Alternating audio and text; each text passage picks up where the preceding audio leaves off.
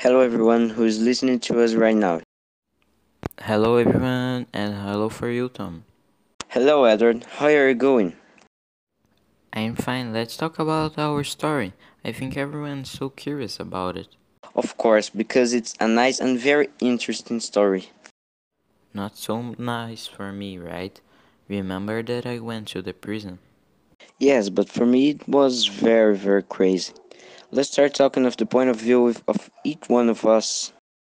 Okay, when we changed the places, I discovered a lot of stories about the people that lose uh, their house, their family, and their f- farm.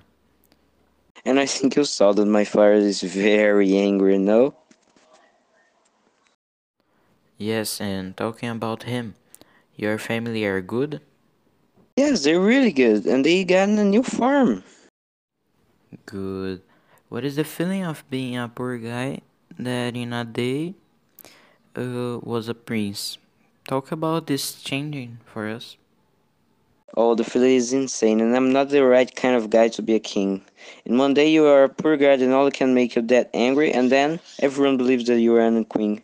This is really strange. And how about you? What is what's strange? So strange. I think that I've never felt so hungry.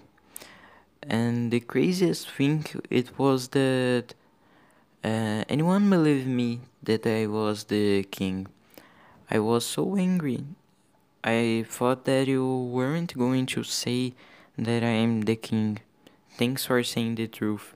Of course I would. I was not feeling good in your place. I was feeling like an imposter. Unfortunately, we have to end the program here. But in another day, we can come back and talk again, right? Thank you so much, Tom and everyone. See you later. Bye bye. Bye, Edward, and thanks for the talk.